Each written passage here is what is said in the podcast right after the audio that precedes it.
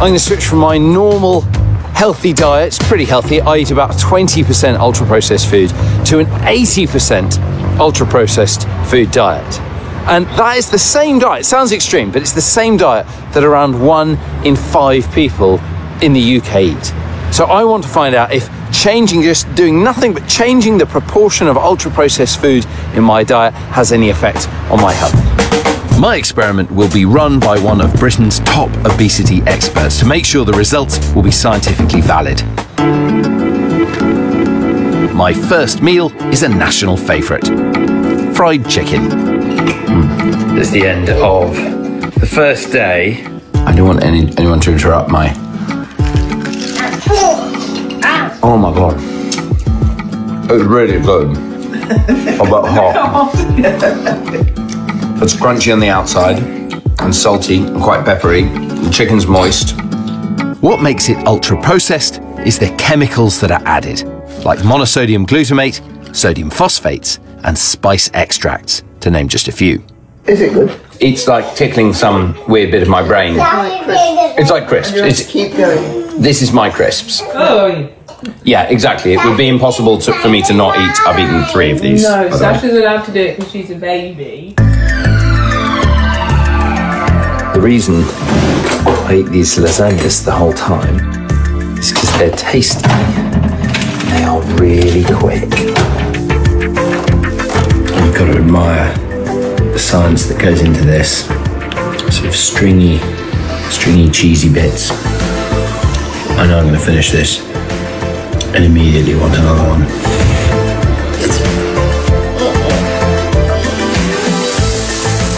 This is all in the name of science.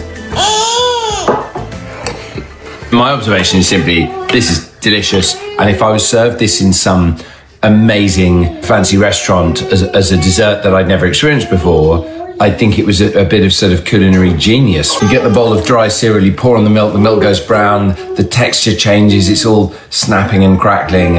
You know, an amazing bit of food engineering. The rules of my experiment are that I eat whenever I feel hungry, which is what I always do. But previously, that meant eating three meals a day with the occasional snack. Now, I find myself craving food much more often. I'm entering week two of my changed diet. Now, what I'm having, Lyra, is a stuffed crust meat feast pizza. Goodness. I encourage her. Sorry. I never would have thought of this, but when you read this very long list of ingredients, it just makes you think much more deeply about like what am I tasting? And what are they trying to get me to taste? And how does this all feel in my mouth? This is definitely what the scientific papers call sorry hyper palatable. So it's just really, really, really eatable, delicious food. It's really hard to stop eating. And part of that is because it's so soft. It's like it's got a crunchy bit. Hmm. Well, you don't have to chew hard. I'm not getting tired. You are a pooing baby. I'm gonna, I'm gonna, I'm gonna pick you up so you can poo in comfort. Sorry. I'm having the opposite problem from baby Sasha. I don't know what this is about. This is just a video of me not having a poo.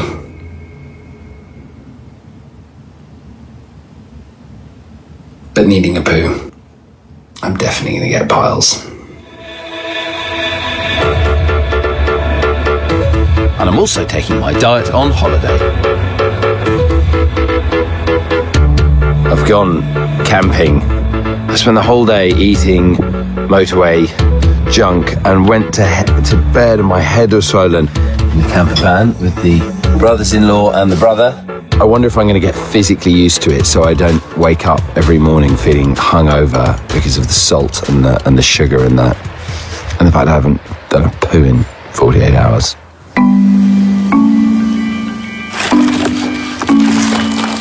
It's one of my five a day, so it's healthy and it's actually got it's actually green on the traffic light system for saturates and sugars. So this has all the appearances of a healthy meal. Some foods that look pretty healthy can still count as ultra processed foods because they're industrially produced and have multiple chemicals in the ingredients list. High fiber, source of protein, gluten free. I'm three weeks into my 80% ultra processed food diet to measure how it affects my body. And there's only seven days to go. Time for some pudding, flavoured with delicious potassium sorbate. You can really taste the potassium sorbate. I'm not enjoying it, but I can't stop. It's not like marriage. It's um, 4 a.m. I've had to come to the kitchen. I can't sleep. I've got a heartburn. I've got a headache. I feel like eating more food. It's nice having a cat when you're up at night. Well, let's start with how you were when we started. So, Okay. four weeks ago, Magnificent. This is- What would you say? A standard man in early middle age? yeah, that is you after. I I have the increasing man Yeah. boob. And also, your stomach is, looks quite. Yeah, Your weight went up by 6.5 kilograms in four weeks. that's quite a lot, isn't it? And your body mass index went up by two points, which took you into the overweight range. And then the body fat went up by three kilos. If the weight gain continued at that rate for six months, I would gain six stone. Next are my hormone levels. I'm particularly interested in the ones that tell my body if I'm hungry or full. Have they changed? And what we found is that the hunger hormone in your blood went up by 30% once you've been on the diet. So that's why I felt hungrier. Yes. And what about the hormone that makes me feel full? We saw a decrease in the fullness hormone. So you've got a double whammy. You've got an increase in the hunger hormone and a decrease in the hormone that's telling your brain that you've eaten. Finally, Professor Batterham wants to know if eating a high ultra processed food diet has affected my brain. We've repeated the scan from a month ago to compare the results. Blue is how areas of your brain talk to each other before the diet. And the red are the new functional connections in your brain after four weeks on the diet. So everything that's red is a new connection between parts of your brain that wasn't there before. Comparing these scans has revealed that my diet has linked up the reward centers of my brain with the areas that drive repetitive automatic behavior. So eating ultra processed food has become something my brain simply tells me to do without me even wanting it.